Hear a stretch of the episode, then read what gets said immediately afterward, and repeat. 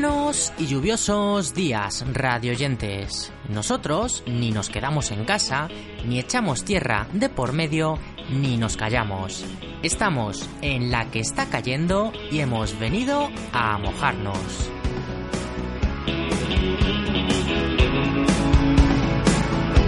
La peor palabra es la que no, la que no se dice.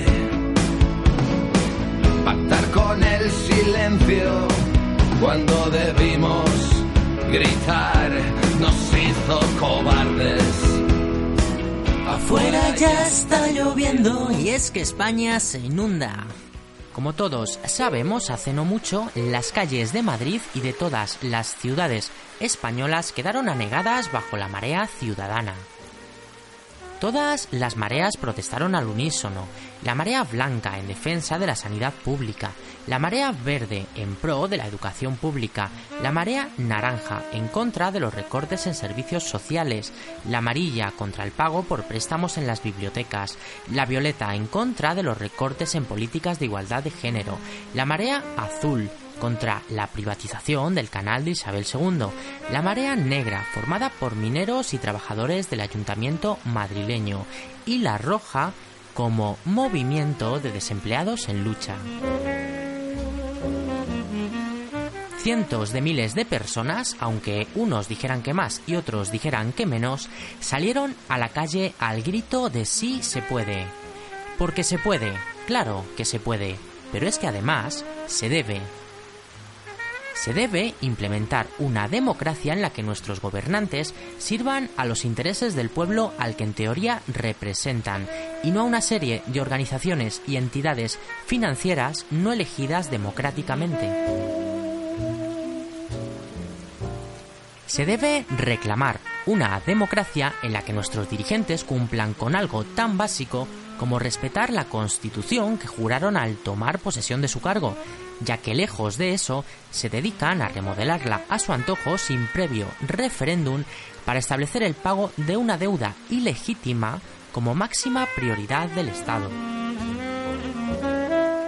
Es decir, por encima del bienestar social de los ciudadanos.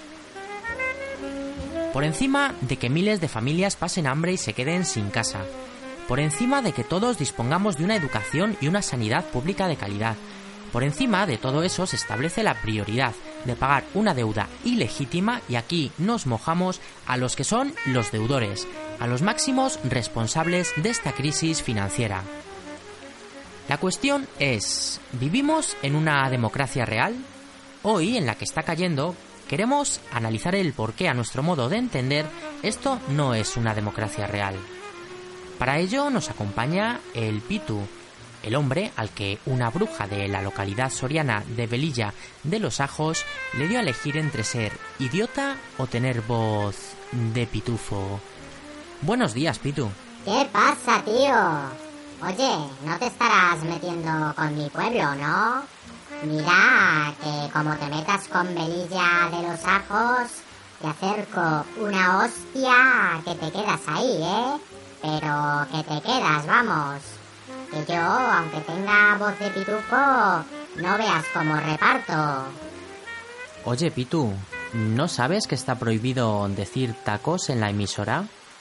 Pero, ¿qué dices, tío? ¿Quién ha dicho ningún taco? Si las hostias las dan en misa y las reparte el cura, ¿sabes? Pues razón no te falta, Pitu, pero cuida esa boquita, por favor. Bien, ¿qué te ha parecido esta pequeña introducción? Pues no sé qué decirte, ¿eh? ¿Puedo serte sincero? Claro que sí, Pitu. Ya sabes que estamos aquí para mojarnos.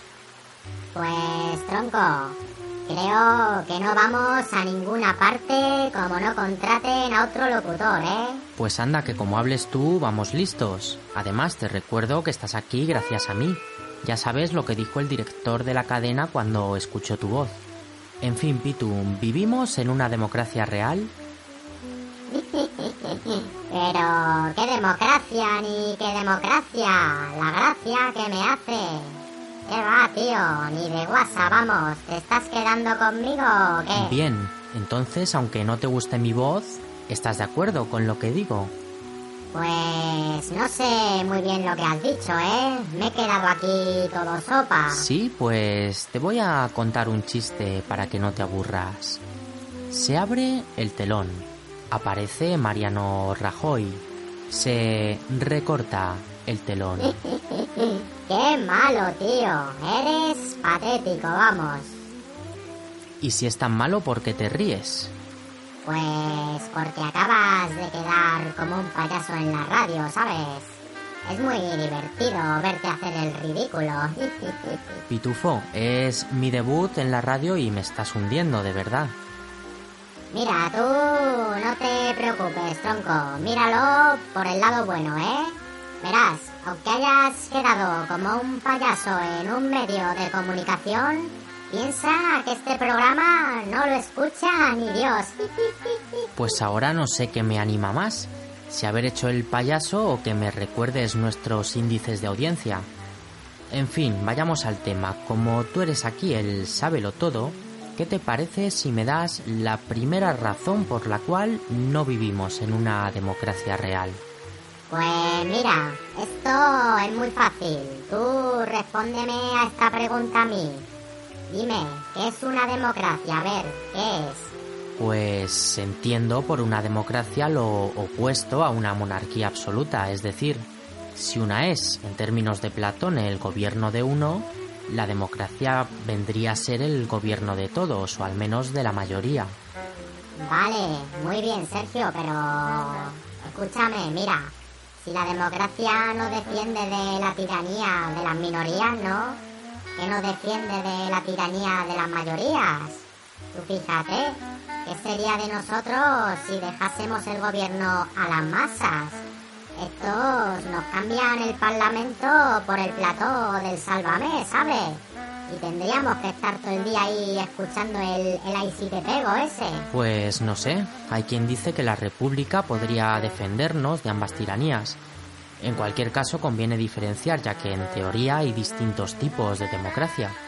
Está la democracia directa, cuando las decisiones son adoptadas directamente por los miembros del pueblo. Está también la democracia representativa, quizá la más parecida a la nuestra, que es cuando las decisiones son tomadas por personas que el pueblo reconoce como sus representantes. Y está la democracia participativa, que es cuando se aplica un modelo político que facilita a los ciudadanos la posibilidad de asociarse y organizarse de tal modo que puedan ejercer una influencia directa en las decisiones públicas. Supongo que es a esto último a lo que muchos indignados se refieren cuando hablan de una democracia real. Cierto, Sergito, cierto. De todos modos, lo mires por donde lo mires, aquí no hay una democracia ni, ni leche, ¿eh? Vamos, ni siquiera según el modelo ese que has dicho, el representativo, ¿no? Que es el nuestro. Vamos, es que tú piensas que si un político hace lo que le sale de las narices, una vez que está en el poder, pues eso ya no es representar al pueblo, ¿sabes? Obviamente, Pitu. De hecho, te voy a leer eh, un fragmento del manifiesto que abanderó la manifestación del 23F que trata de estas cositas. Dice así. El 23 de personajes opuestos al régimen constitucional democrático protagonizaron, pistola en mano, un ataque a la naciente democracia española, asaltando el Congreso de los Diputados. Treinta años más tarde, el pasado septiembre y en el mismo escenario, los representantes del pueblo que hace años se escondieron bajo los escaños ahora nos traicionan aprobando una reforma de la Constitución que nadie había solicitado, sin aceptar el más mínimo debate social y sin aprobación en referéndum. El objetivo, incluir en nuestra ley suprema el pago de la deuda y sus intereses como primer compromiso del Estado, por delante de cualquier necesidad social asistimos a un golpe de Estado cuando nuestros dirigentes acatan las directrices de instituciones no elegidas democráticamente, como la Comisión Europea, el Banco Central Europeo o el Fondo Monetario Internacional, que atienden solo a los intereses de grandes fortunas y corporaciones.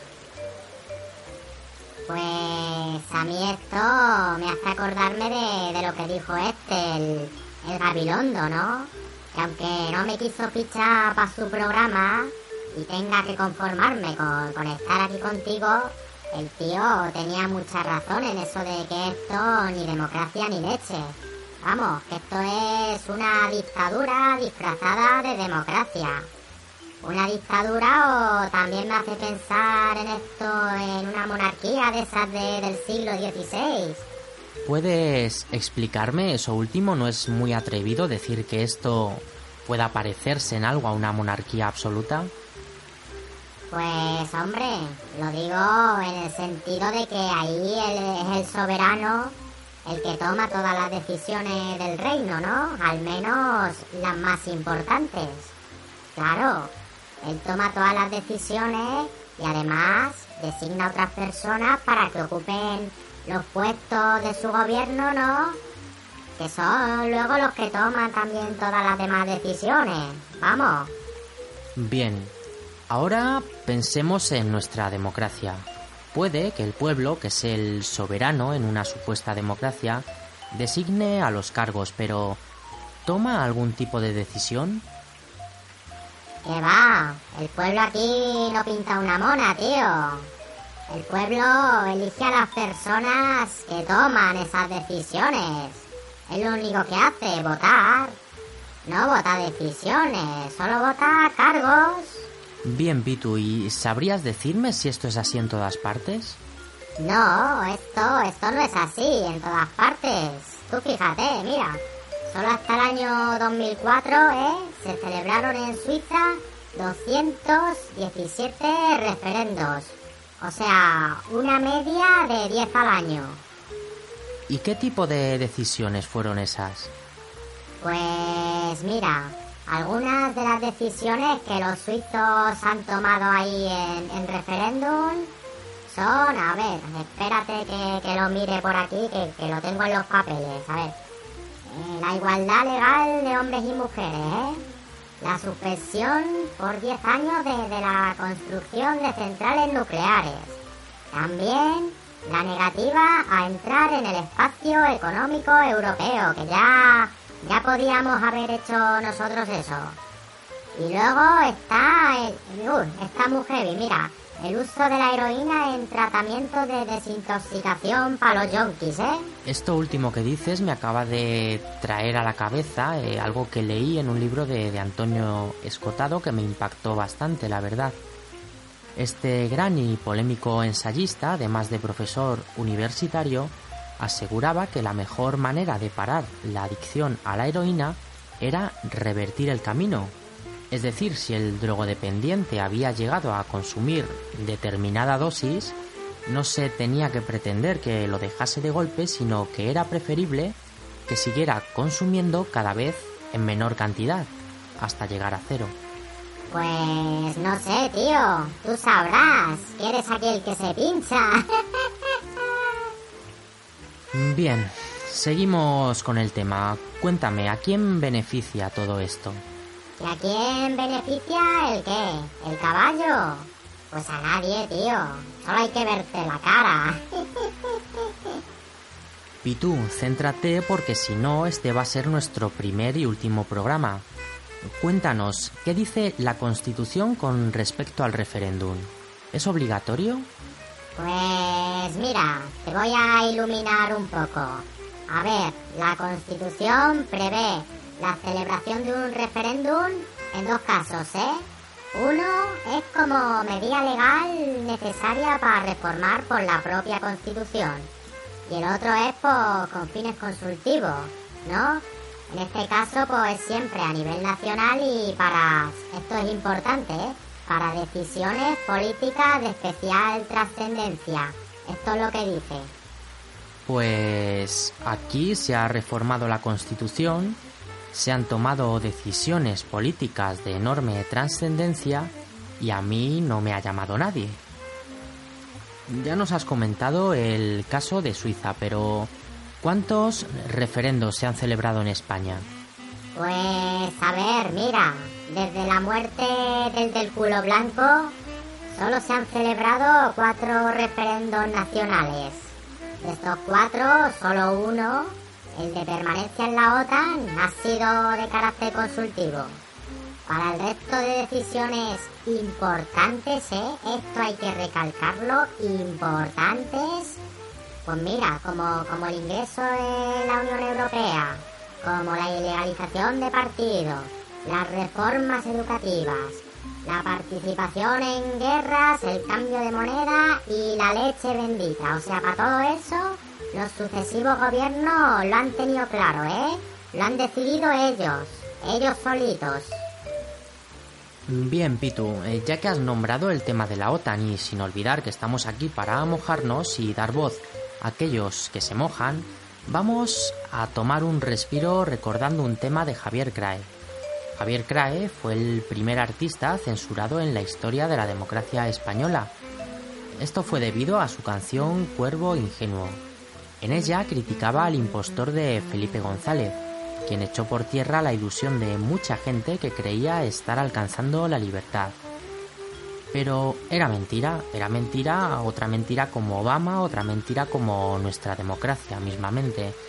La negación a sacarnos de la OTAN, después de hablar tan mal de ella en periodo electoral, fue la gota que colmó el vaso para Crae, quien le dijo a su amigo Sabina que esto había que hacerlo.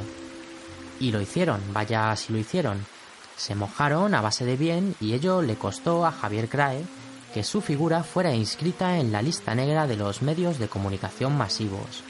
Hoy por hoy, Javier Crae sigue llenando salas de pequeño y mediano aforo en todo el país y tiene ganado el apoyo de bastantes jóvenes. Os dejamos con Cuervo Ingenuo. Y ahora como un retrato ya de color amarillo.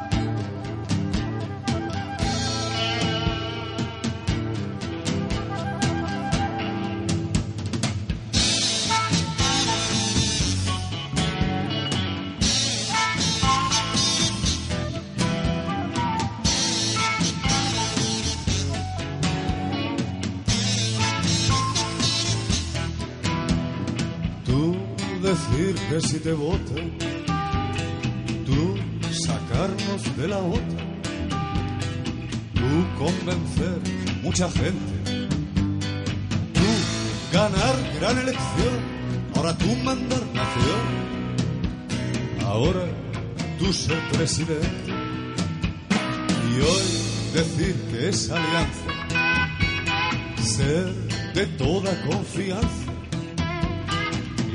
incluso muy conveniente. Lo que antes ser muy mal, permanecer todo igual. Y hoy resultar excelente. Hombre blanco hablar con lengua de serpiente. Hombre blanco hablar con lengua de serpiente. Cuervo ingenuo no fumar la pipa de la paz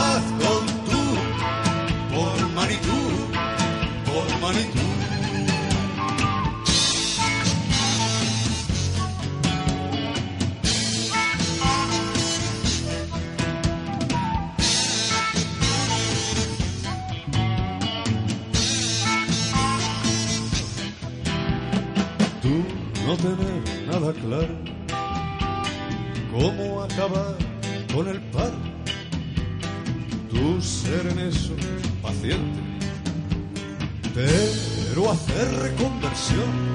y haber grave tensión, ahí actuar radicalmente.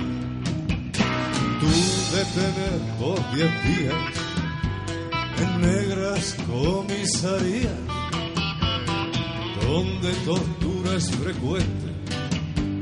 Ahí tú no ser radical no poner punto final.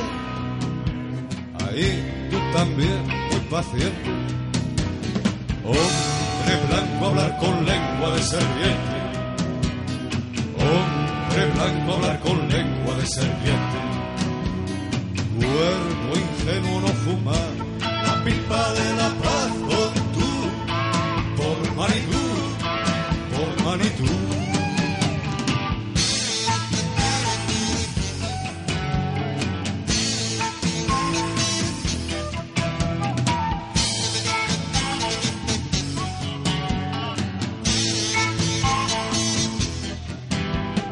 Tú tirar muchos millones en comprar tontos aviones al otro gran presidente. En lugar de recortar loco gasto militar, tú ser su mejor cliente. Tú mucho partido, pero es socialista, es obrero es español solamente. Pues tampoco 100%, si americano también. Gringo, ser muy absorbente. Hombre blanco hablar con lengua de serpiente. Hombre blanco hablar con lengua de serpiente. Cuervo ingenuo no fumar la pipa de la paz por manitud, por manitud.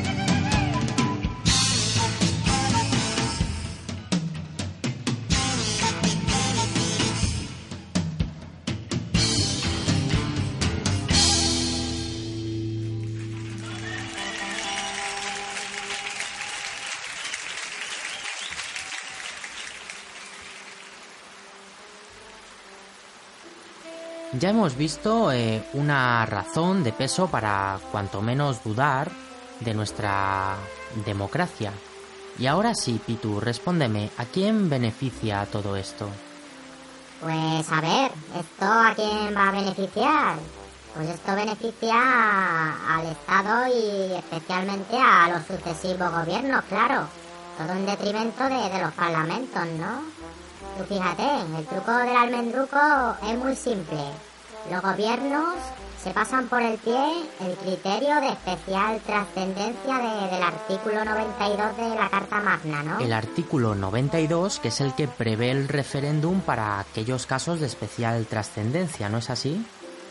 Efectivamente, claro que sí. Pero, sin embargo, sí que se atienen al criterio de extraordinaria y urgente necesidad del artículo 86, ¿no? Es el que les habilita, digamos, para promulgar un decreto en caso de urgente necesidad. Recuerda esto, urgente necesidad. Claro, así en España pues se evita la consulta popular aplicando la herramienta ¿no? de la que dispone el gobierno para promulgar leyes. ¿Eh? Esto lo hace ya no sin consulta popular, sino directamente sin consulta parlamentaria. Vamos, que el pretexto de la crisis, sea culpa de quien sea, les viene como anillo al dedo para apelar a esa urgente necesidad mal interpretada y tomar decisiones de urgente necesidad, entre comillas, para hacer lo que les venga en gana. No sé qué tenemos que entender por urgente necesidad, pero vamos, eh, entiendo que sería urgente necesidad, pues si un meteorito se acercara a la Tierra a un millón de kilómetros por hora y no diera tiempo para consulta popular.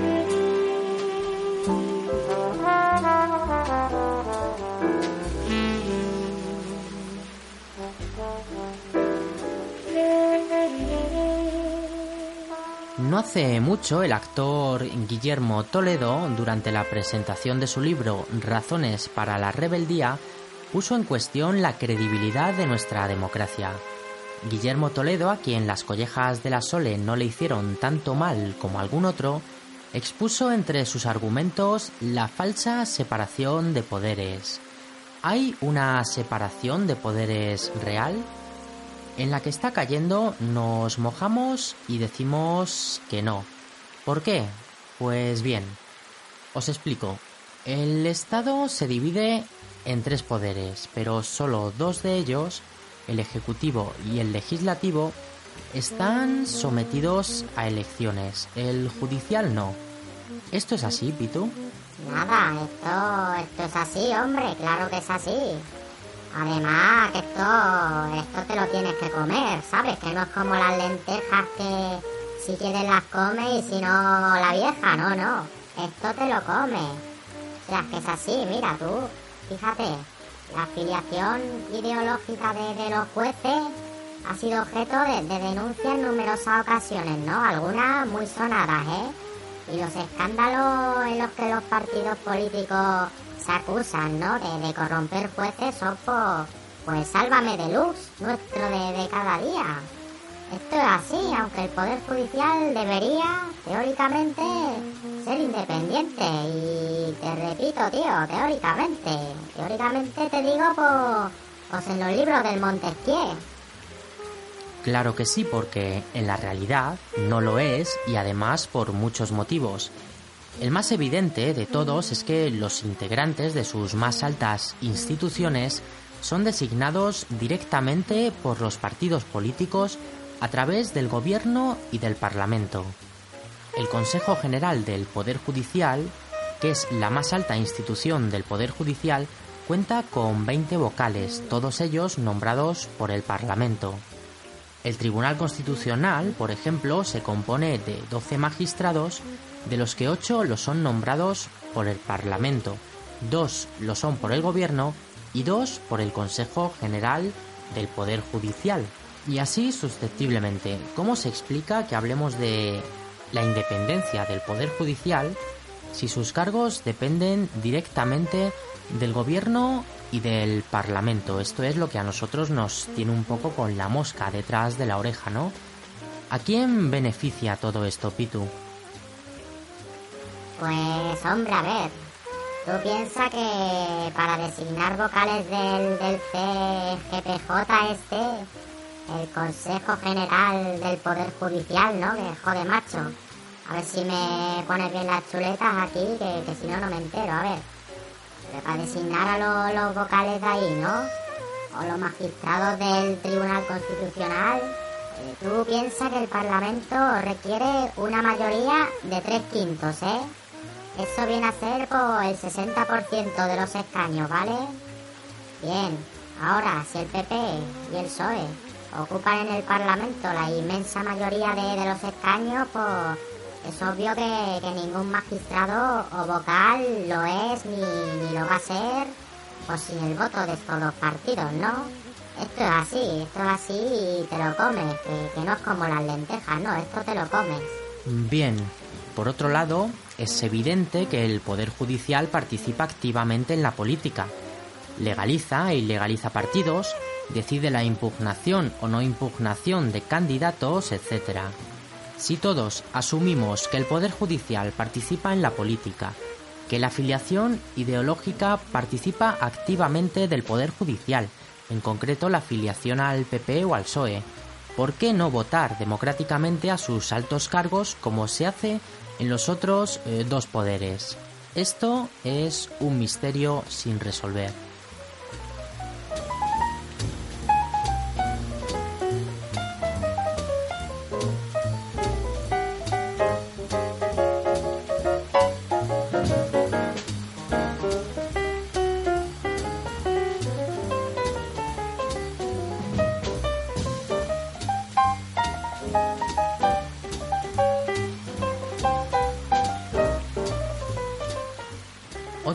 Motivo que nos puede llevar a poner en cuestión nuestra democracia es que las listas son cerradas. Es decir, los votantes no tienen la opción de elegir a un representante, sino que tienen que elegir a una lista cerrada de representantes. Esto quiere decir que la mayoría de los candidatos no son elegidos libremente, sino que vienen con el PAC, esto funciona así en la mayoría de instancias electorales, con excepción del Senado para el que se vota en una lista abierta. Ahora bien, ¿es muy abierta esta lista? Pues tampoco mucho ya que contiene a cuatro candidatos de los cuales hay que elegir a tres. ¿Esto es así en todas partes, Pitu? Pues, pues no, mira, esto, esto no es así en todas partes. Te voy a decir yo, mira, durante la Segunda República las listas eran abiertas, por ejemplo. Actualmente, pues también las hay en Finlandia, ¿no? ¿Dónde si no? Que nos llevan años luz ahí. Claro, allí las listas son abiertas. Y ojo que no solo las representan los partidos, sino también pues cualquier ciudadano no afiliado a un partido que, que consiga asociarse, ¿no? La única condición pues es que tienen que reunir al menos 100 firmas de votantes de ese distrito, ¿no? Esto por cada candidato que presenten.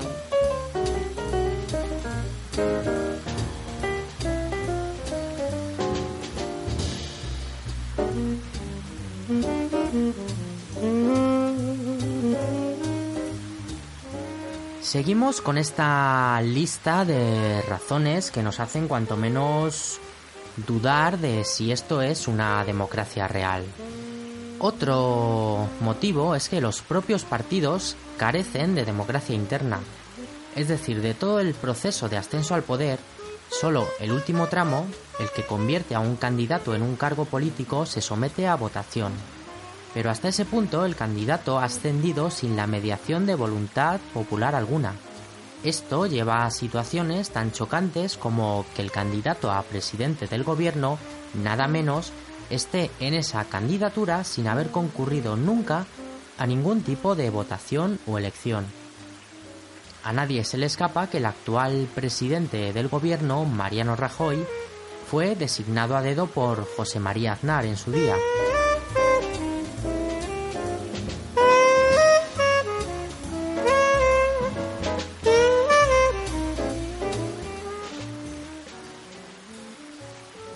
Otro motivo es que el propio sistema electoral español es completamente injusto y desproporcionado. ¿Qué te parece el sistema electoral español, Pitu? Pues, pues hombre, esto es un fraude pero como una catedral. Sí, sí.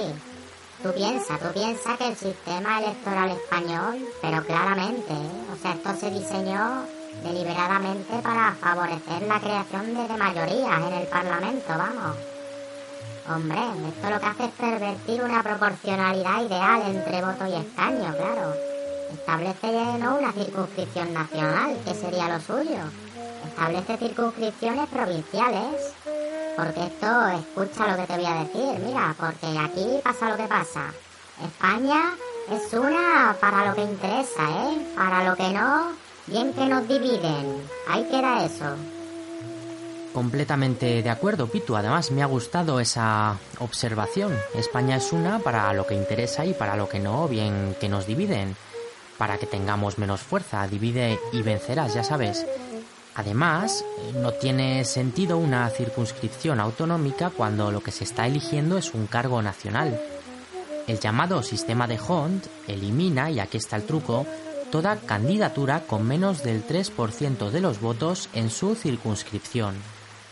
El resultado es que las Cortes españolas, que en las Cortes españolas, perdón, los grandes partidos están sobre representados, es decir, que tienen más diputados de los que les corresponde a costa de los partidos minoritarios que no superaron el 3% de los votos en determinadas provincias, pero que sí hubieran contado en el cómputo global con suficientes votos como para haber adquirido escaños en el Parlamento.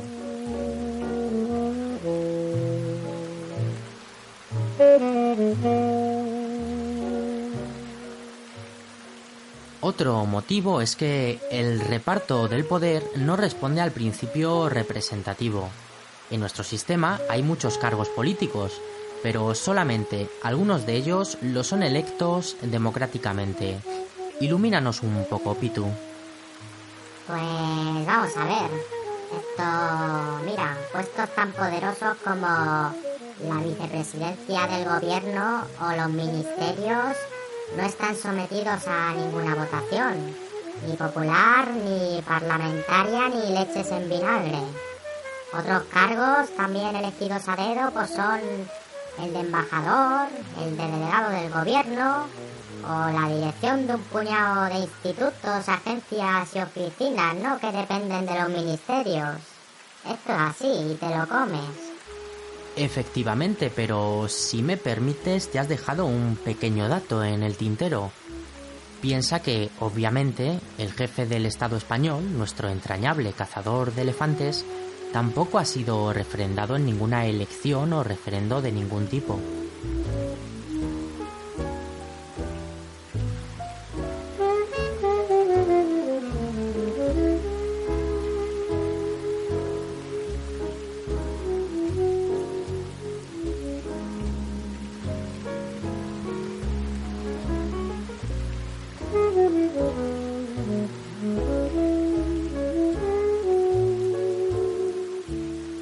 Seguimos con otro motivo más y además este sí que es de rigurosa actualidad mediática, ya que en España la corrupción es el pan nuestro de cada día.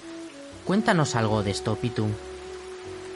Pues mira, es un tema actual, sí, es un tema actual y puede que, que si decimos corrupción pues se nos vengan a la cabeza palabras como Gürtel, el Bárcenas y sus peinetas, y qué, qué gracioso el tío.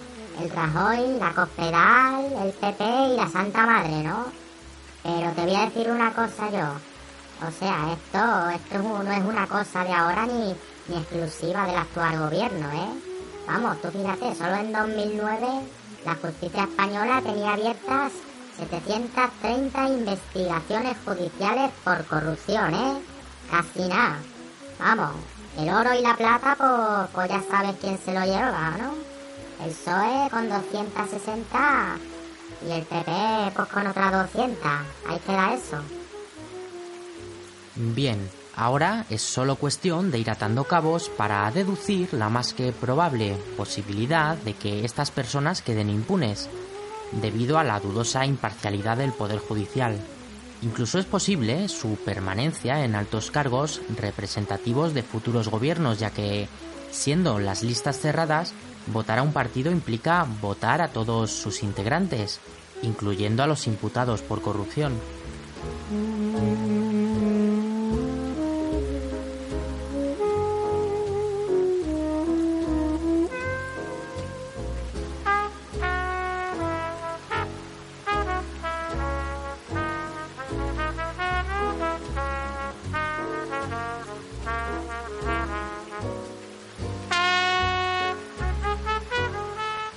Por último, no hay que olvidar que el que, aunque pudiéramos elegir a los miembros de un partido, estos están siempre sometidos a una disciplina interna. ¿Esto qué quiere decir? Vamos a ver. A pesar de que el artículo 67 de la Constitución prohíbe la llamada interdicción del mandato imperativo, es decir, que prohíbe expresamente que quien ostenta un escaño se vea obligado a votar algo que no sea lo que le venga en gana, en la práctica, los diputados y senadores votan no según su voluntad, sino según la consigna que dicta en cada votación la cúpula del partido. Esto es lo que se conoce como disciplina de partido. Por eso, precisamente, y sabiendo cuántos escaños tiene cada fuerza política, es fácil predecir los resultados de cualquier votación antes de que ésta ocurra. Solamente en algunos casos muy sonados los parlamentarios contradicen la disciplina del partido, lo que a menudo se salda con sanciones, y solo en otros muy puntuales los partidos conceden a sus diputados libertad de voto.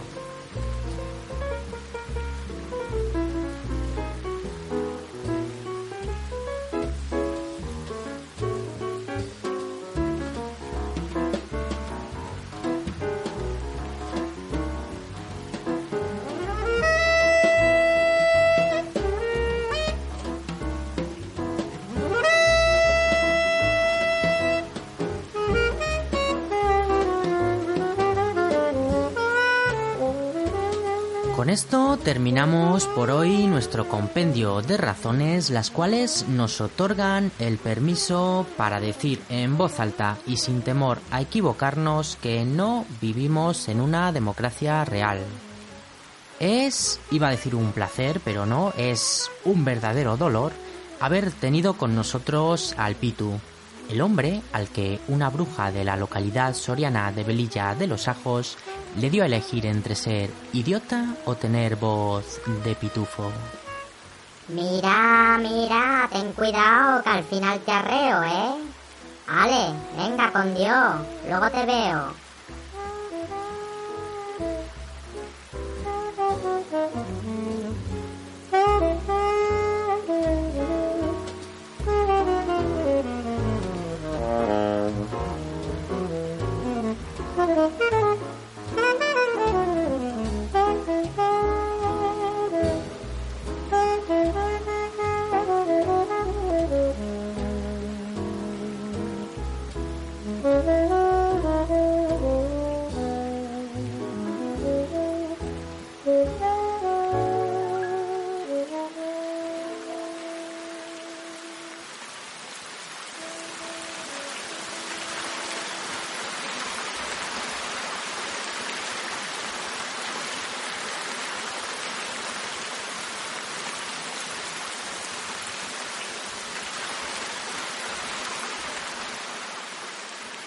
Continuamos en la que está cayendo con los honorables premios calados. Porque gracias a Dios hay gente que se está mojando, que cada día pone su granito de arena para que las cosas cambien, con acciones u opiniones críticas para construir un mundo mejor, más justo, más libre y demás. Desde aquí queremos darles voz y ofrecerles un pequeño reconocimiento, que es lo mínimo que podemos hacer. Vamos pues con nuestro ranking de los más mojados de la semana. El número 11 es para la Hermandad del Coño Insumiso de Málaga, que el pasado 8 de marzo salió a la calle con la gran procesión del Santo Chumino Rebelde para defender los derechos de la mujer. Fue una procesión muy peculiar en la cual en lugar de cargar con una virgen como se hace normalmente, las participantes y los participantes, también había hombres, se colgaron a los hombros la escultura de una vagina gigante, reivindicaban, entre otras cosas, el derecho al aborto ante los sectores religiosos más conservadores de la sociedad, a los cuales advertían que ellas también tienen un ídolo que venerar, el cual no es otro que su santísimo coño. Un aplauso para la Hermandad del Coño Insumiso de Málaga.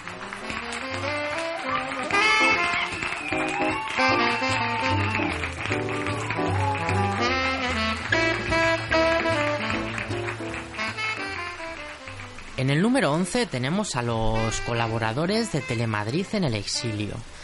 No sé si todo el mundo está al tanto de la existencia de esta iniciativa promovida por los extrabajadores de la cadena autonómica madrileña que al quedarse en la calle debido a que él era indiscriminado, que todos conocemos, crearon un canal que emite exclusivamente por Internet con la intención de ofrecer a los ciudadanos una televisión autonómica pública transparente todo lo contrario de lo que Esperanza Aguirre e Ignacio González habían hecho del que fuera su centro de trabajo.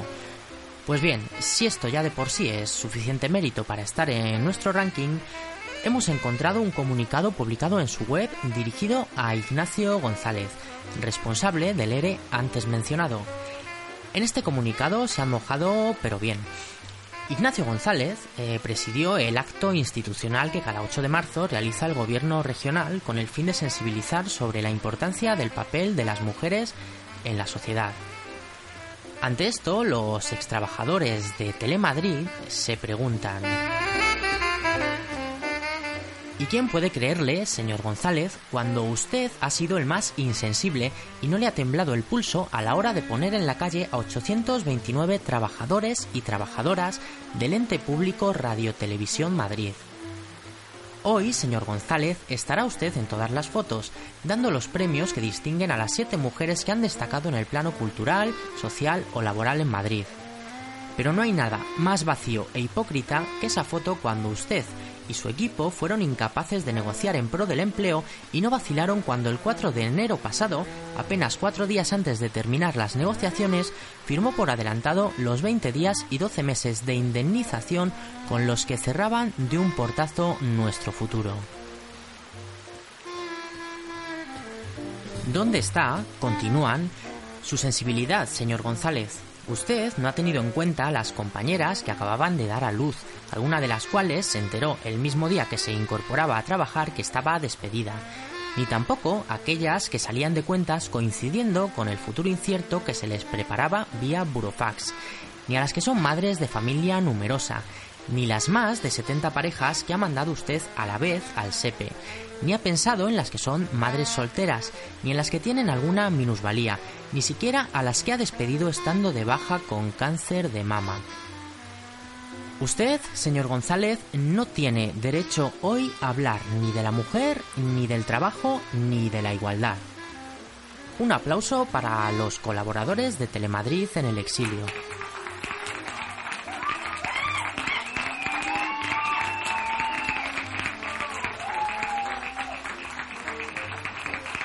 El puesto 9 es para Olga Rodríguez por un artículo de opinión en el que sale en defensa de Chávez, recientemente fallecido, y en el cual se opone a la manera en que los medios de comunicación masivos sesgan la información.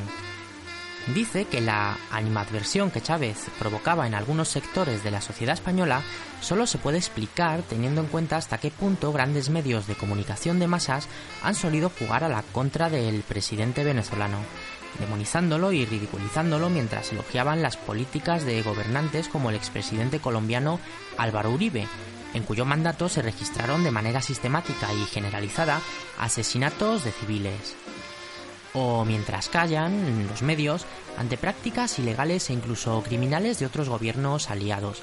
Dice también que Chávez no fue un dictador, a pesar de lo que a menudo se aseguraba en los grandes medios de comunicación, sino un presidente elegido democráticamente en tres ocasiones. Añade que bajo su mandato la pobreza en Venezuela se redujo a la mitad y prácticamente se erradicó el analfabetismo. Además, Olga da bastantes datos objetivos en su artículo que demuestran el crecimiento de Venezuela en bastantes aspectos durante el mandato de Chávez. Para quien quiera leerlo entero, está publicado en la zona crítica del periódico digital eldiario.es, muy recomendable. Nosotros no vamos a decir que Chávez fuera un santo, también es cierto que tenía, entre otras cosas, una manera no muy democrática de manejar los medios de comunicación, obligados a grabar y retransmitir todas sus apariciones públicas, pero también sabemos que detrás de su demonización por parte de los medios han estado los intereses de aquellos que vieron frustradas sus intenciones de explotar los recursos del país en detrimento del pueblo venezolano. Unos recursos que Chávez no vendió a los expoliadores privados extranjeros y cuyos beneficios se aprovecharon para tratar de mejorar el bienestar social del país. Por eso mismo aprovechamos para dar nuestro premio de honor de esta semana al recientemente fallecido presidente venezolano.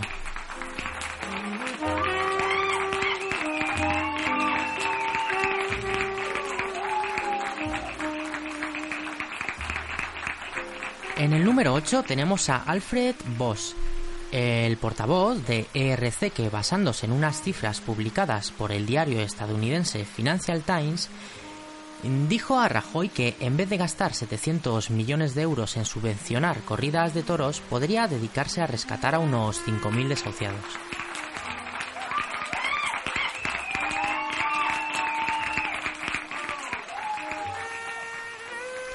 Una mujer de 81 años falleció eh, la pasada semana en el servicio de urgencias del Hospital General de Vigo. Esto sucedió mientras esperaba para ser atendida. El número 7 de nuestro ranking de calados es para el portavoz de sanidad del BNG, Carlos Aymerich, quien alzó la voz y se mojó para denunciar que el gobierno gallego no tuviera en cuenta la recomendación del informe sobre la necesidad de reforzar el servicio ni tomara medidas que lo mejoraran. Aymerich denunció que la muerte de la paciente en el servicio de urgencias de Vigo fue consecuencia de la aplicación de la política de recortes de la Administración gallega y pedirá que sean investigadas las causas. Porque los recortes en sanidad matan.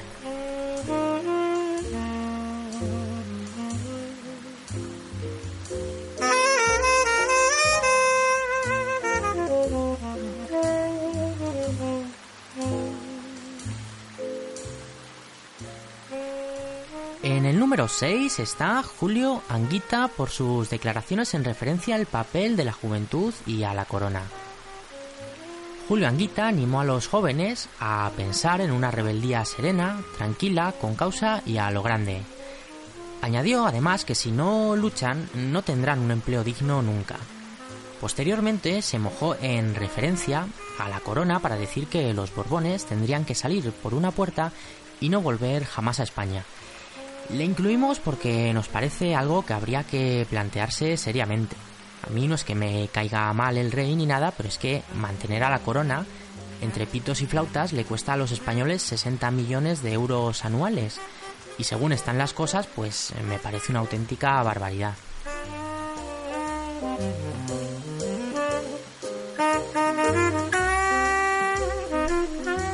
Y no nos olvidamos del reciente Día Internacional de la Mujer, el número 5 es para la página de Facebook República Española por compartir el pasado Día Internacional de la Mujer estas palabras de Eduardo Galeano. Si Eva hubiera escrito el Génesis, ¿cómo sería la primera noche de amor del género humano? Eva hubiera empezando por aclarar que ya no nació de ninguna costilla, ni conoció a ninguna serpiente, ni ofreció manzanas a nadie, y que Dios nunca le dijo aquello de parirás con dolor y tu marido te dominará. Pues todas esas cosas son puras mentiras que Adán contó a la prensa. El número 4 es para el escritor Paulo Coelho por decir que la burla al dolor ajeno solo demuestra la pobreza y la miseria humana. En referencia a aquellos medios y personas que estos días se han dedicado a celebrar de manera burlesca la muerte de Chávez.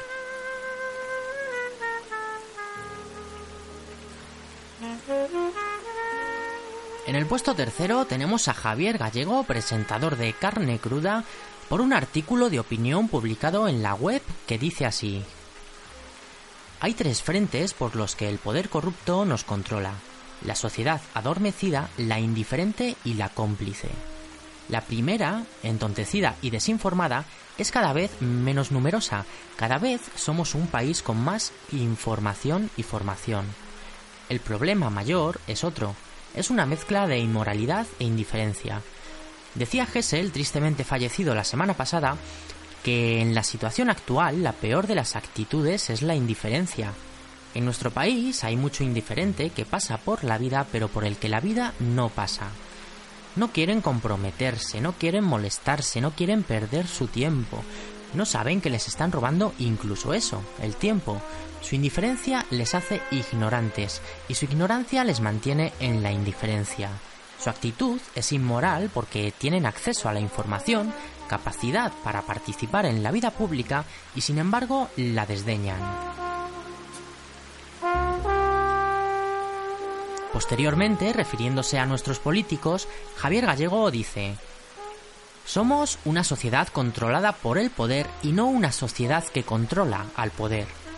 Para que no sientan que son intocables hay que hacerles sentir el peso de la ciudadanía ya que no sienten el peso de la ley, sin tocarles pero sin dejarles respirar. Eso es coacción, dicen los voceros del poder, como si el poder no estuviese coaccionando al ciudadano desde hace mucho. A su coacción el poder lo llama orden, pues hay que romper el cerco de su orden establecido para establecer un cerco alrededor de ellos. Hay maneras de hacerlo que ya algunos han puesto en práctica, desobedecer, señalar y perseguir al político culpable, desacreditar socialmente a quienes defraudan y traicionan a la ciudadanía y, por supuesto, continuar con las protestas. Un aplauso para Javier Gallego.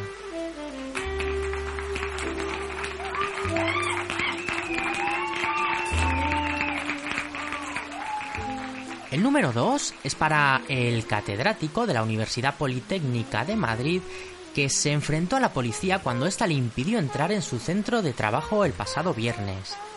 No tenemos su nombre, no aparece en los medios, pero pueden ver en YouTube el vídeo con todo lo sucedido, ya que fue grabado por las cámaras de la sexta. Resulta que la policía se personó el viernes en el centro universitario por requerimiento del rectorado, que advirtió de la celebración de una asamblea que no estaba autorizada. Dicha asamblea era para protestar por la intención de despedir a más de 300 empleados de la universidad. En el vídeo subido a YouTube por el usuario Juan Robles, se ve como el profesor explicaba que intentaba acceder al recinto, pero que estos señores, refiriéndose a la policía, no le dejaban entrar. El catedrático mostró su desacuerdo con que esto se produjera en un recinto público, el cual, además, era su centro de trabajo. Tras un rifirrafe con los agentes, la policía le pidió que se identificara, a lo que el catedrático, muy amablemente, respondió Y una mierda. Tras ello, y ante el aplauso de muchos de los allí presentes, salió corriendo para refugiarse entre los árboles.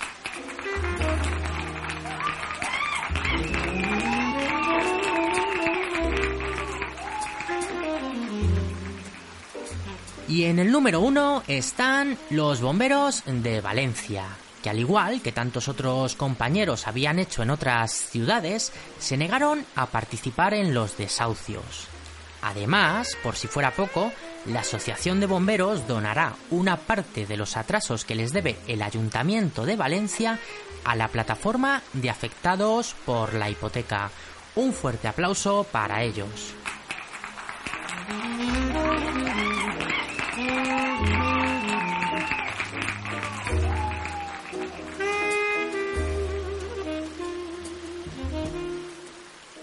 Hasta aquí nuestro ranking de calados. Y como no todo es loable en esta vida, vamos ahora con... La guillotina. Esta semana le cortamos la cabeza a los miembros del Partido Popular Andaluz. ¿Por qué? Pues por premiar, con motivo de la celebración del Día de la Mujer, a la asociación Red Madre, una asociación de ámbito nacional que rechaza explícitamente el aborto incluso en casos de violación.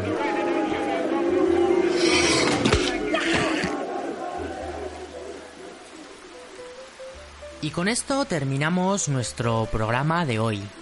La semana que viene volveremos para mojarnos más si cabe porque sabemos que el cielo no va a escampar y que aún queda muchísimo por hacer.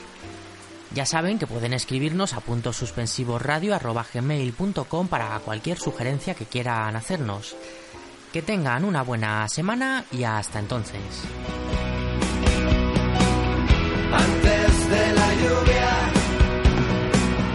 cierra bien la puerta. Quien más, quien menos, conocía la revuelta. Se quedan en sus casas o ponen tierra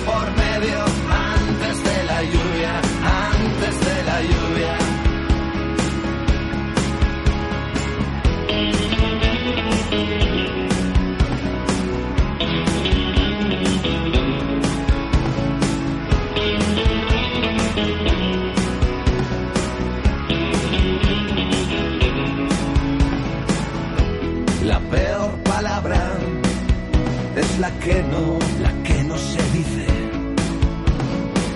Pactar con el silencio cuando debimos gritar nos hizo cobardes. Afuera ya está lloviendo.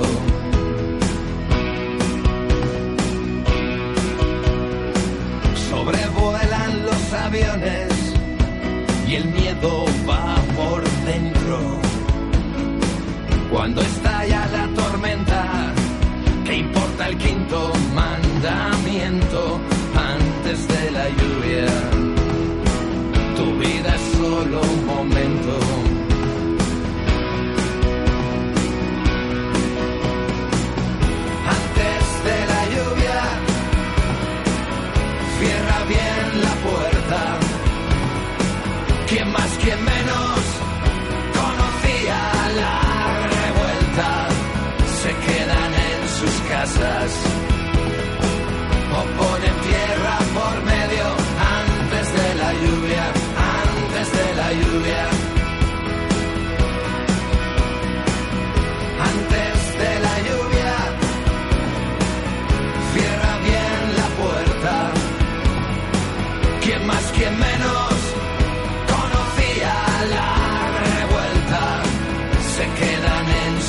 casas o oh, con oh, tierra.